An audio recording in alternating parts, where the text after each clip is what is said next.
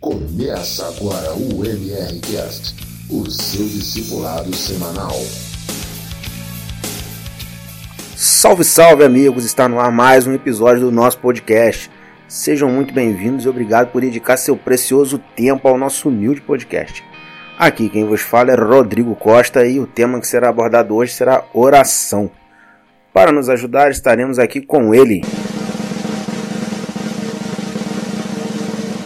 Wellington Paula. Wellington, mais uma vez, obrigado por estar conosco, nos ajudando a abordar essa questão essencial na vida de um cristão. Olá, meu amigo Rodrigo. Olá, meus irmãos, nossos amigos ouvintes. Espero que vocês estejam tendo um ótimo dia. Wellington, desse, dentro desse tema é bastante importante, né? Inclusive foi abordado um livro do R6 Spru, A Oração Muda as Coisas aí, quem tiver interesse, pela editora Fiel consegue adquirir ele aí bem facilmente, não tem nenhuma propaganda aqui, porém é um livro muito bom, quem tiver interesse aí é só buscar. Vamos começar, até abordando aí qual a importância que a oração tem na vida do cristão e se ela tem alguma influência aí em Deus, né, sobre Deus. Até que ponto aí isso vai, Wellington? É uma satisfação imensa, Rodrigo está podendo contribuir para mais esse episódio da Metanoia Redentora. Espero que nós possamos estar contribuindo para o crescimento dos nossos amigos, dos nossos irmãos. Tema bastante importante, né? É, sua pergunta aí é a respeito da, da oração, uma das disciplinas da, da fé cristã. A oração, não, não, diria somente a oração, mas a oração junto com a vigilância e, no caso, um aprendizado da palavra de Deus, elas são como vitaminas para o cristão, Rodrigo. É o que mantém o cristão de, fé, de, de pé. e o cristão de fé também, né? É de, é. de suma importância. É... Cristão hoje, que não ora, ele já caiu, cara. Verdade. Ele, ele tá caído. Ele tá caído, ele. É uma questão de tempo para que venha consumar algum tipo de problema maior, algum tipo de pecado na, na vida dele. Assim como o cristão também que ora, porém não vigia. Então é um conjunto e eu creio que seja as disciplinas mais importantes. Uma leitura devocional da palavra de Deus, uma leitura também contemplativa, é, você fazer um bom devocional, tirar um período de, de oração e andar sempre vigilante, né? Que o mundo jaz no maligno. É o tempo todo Satanás ao derredor tentando tentando nos derrubar, tentando nos influenciar. E cada dia isso tem, tem piorado. E nós vemos muitos cristãos levando uma vida rasa por falta da prática dessas disciplinas. Não tem crescimento sem essas disciplinas que são primordiais para a manutenção da vida do cristão, para um crescimento da vida do cristão é, eu creio que, que seja que seja ilusória é, os cristãos que dizem ter uma vida saudável e não têm uma prática de leitura da palavra, de oração e também da, da vigilância. Nós vamos sempre estar sem esses, esses três pilares, né? Com auxílio do Espírito Santo. E mas não adianta, nós temos responsabilidades, essas disciplinas passam por nós, sem esses três pilares, o, o, cristão não se mantém de pé. É impossível o cristão se manter de pé. Quanto a influenciar Deus, há essa, essa má interpretação, né? Já que a oração muda Deus. A oração não muda Deus. Deus é imutável, Deus é soberano. Deus, em Deus não existe sombra de variação.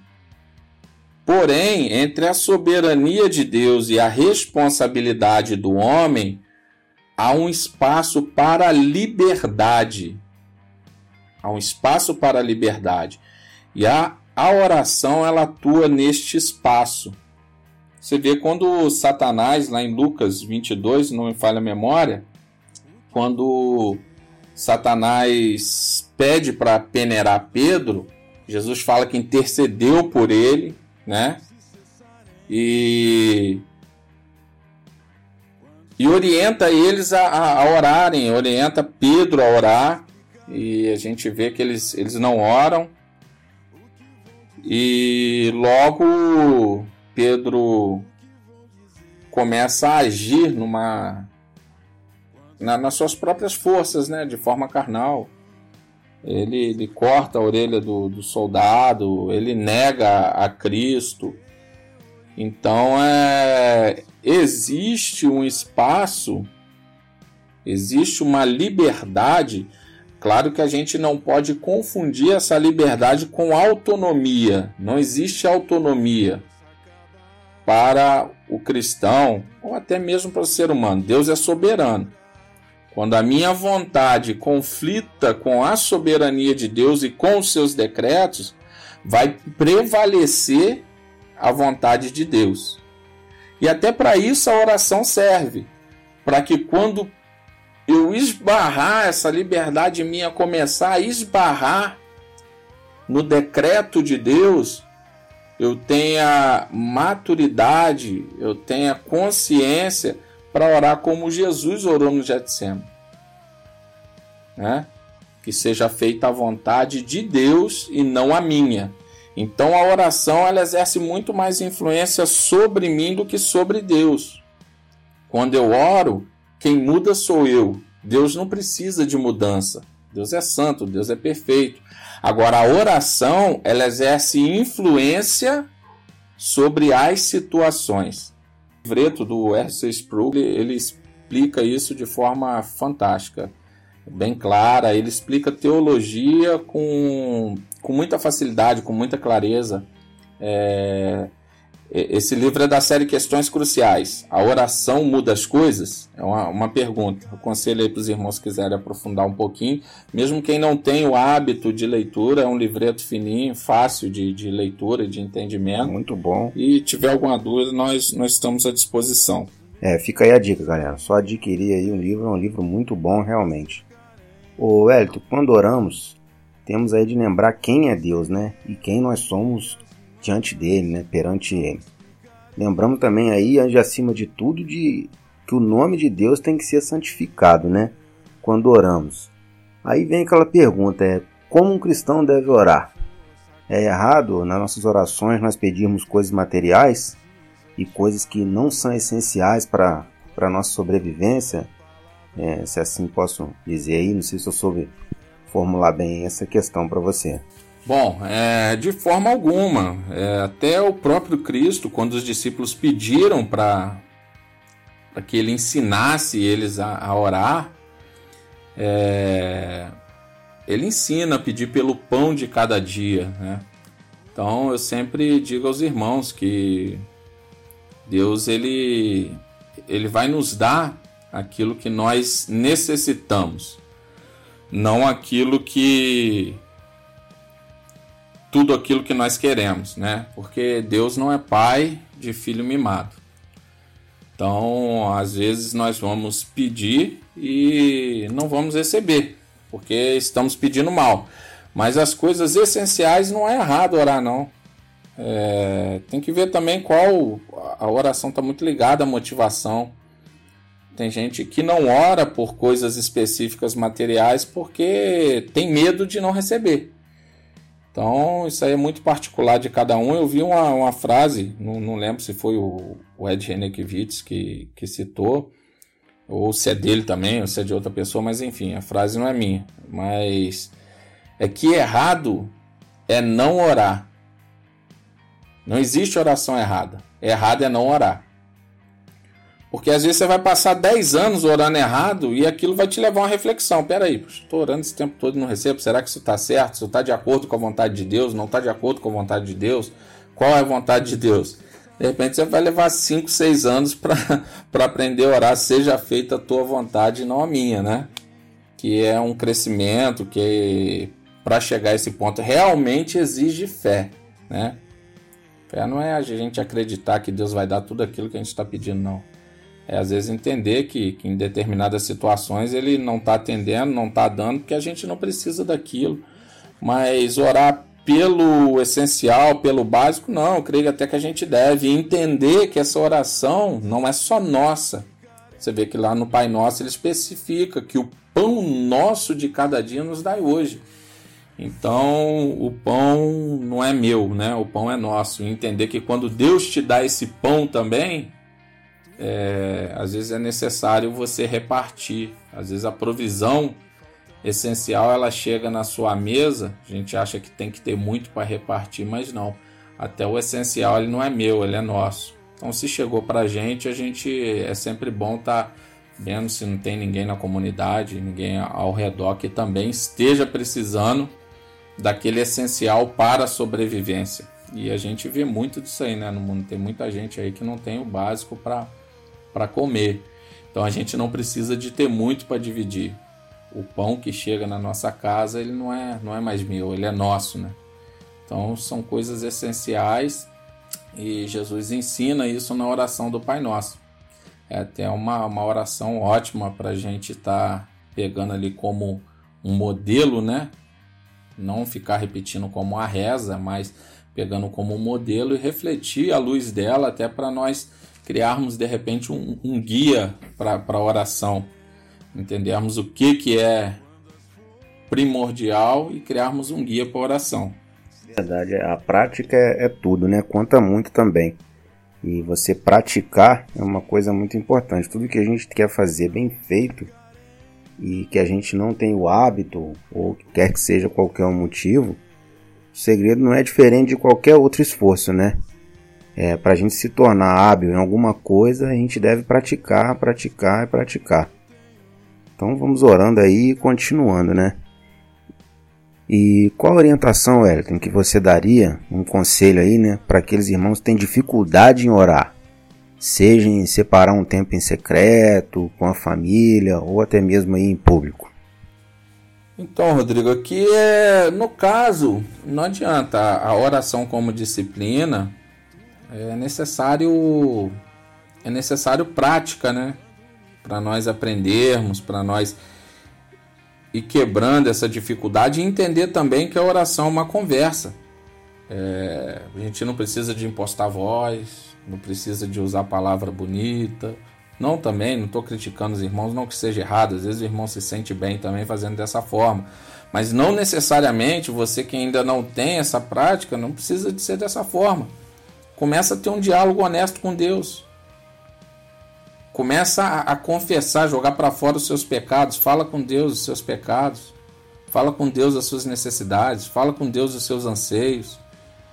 Ao invés de ir para as redes sociais, é, expor a sua vida, expõe para Deus. Ele é um Deus pessoal, ele vai, vai te ouvir, vai te entender.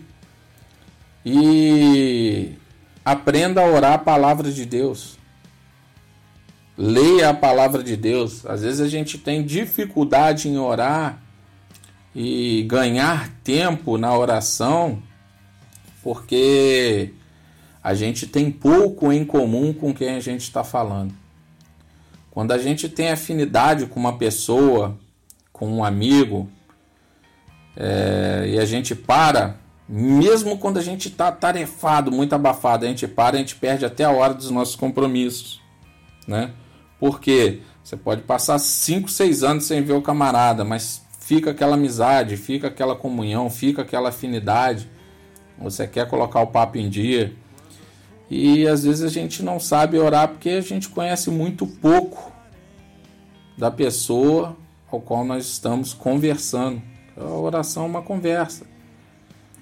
Então, é necessário também nós praticarmos a, a, essa disciplina da, da leitura da palavra, até para nós entendermos mais, conhecermos mais de Deus e essa conversa ficar mais gostosa, ficar mais, mais amistosa, ficar, essa conversa ficar mais íntima.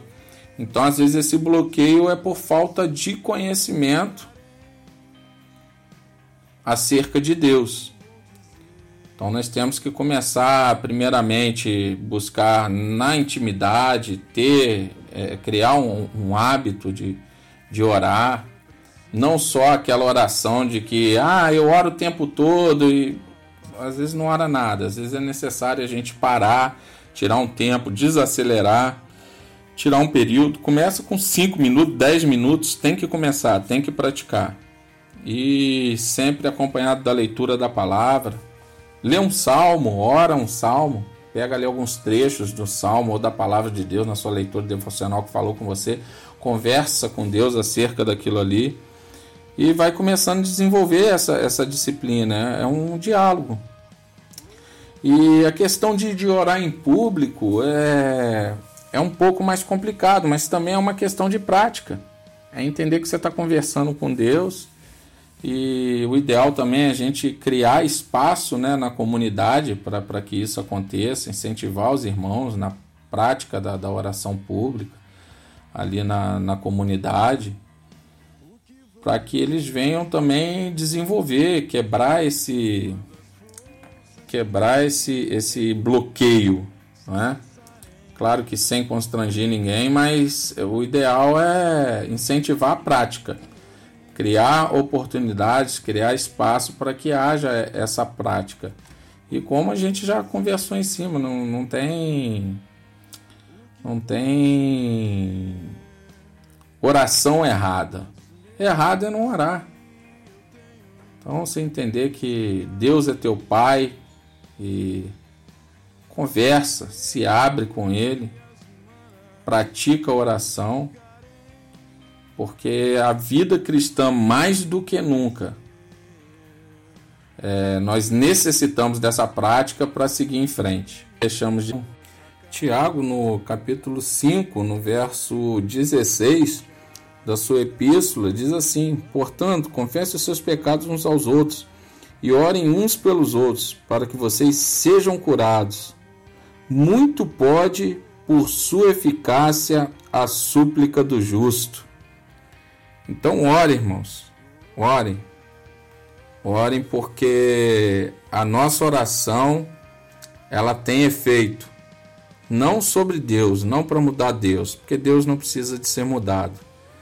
Mas ela tem efeito sobre as situações, sobre as circunstâncias que nós atravessamos e que nós venhamos crescer na graça e no conhecimento do Senhor, para que quando os nossos desejos, as nossas petições entrarem entrarem em um suposto uma suposta concorrência com a soberania de Deus, nós venhamos entender que sempre é a vontade dele que vai prevalecer.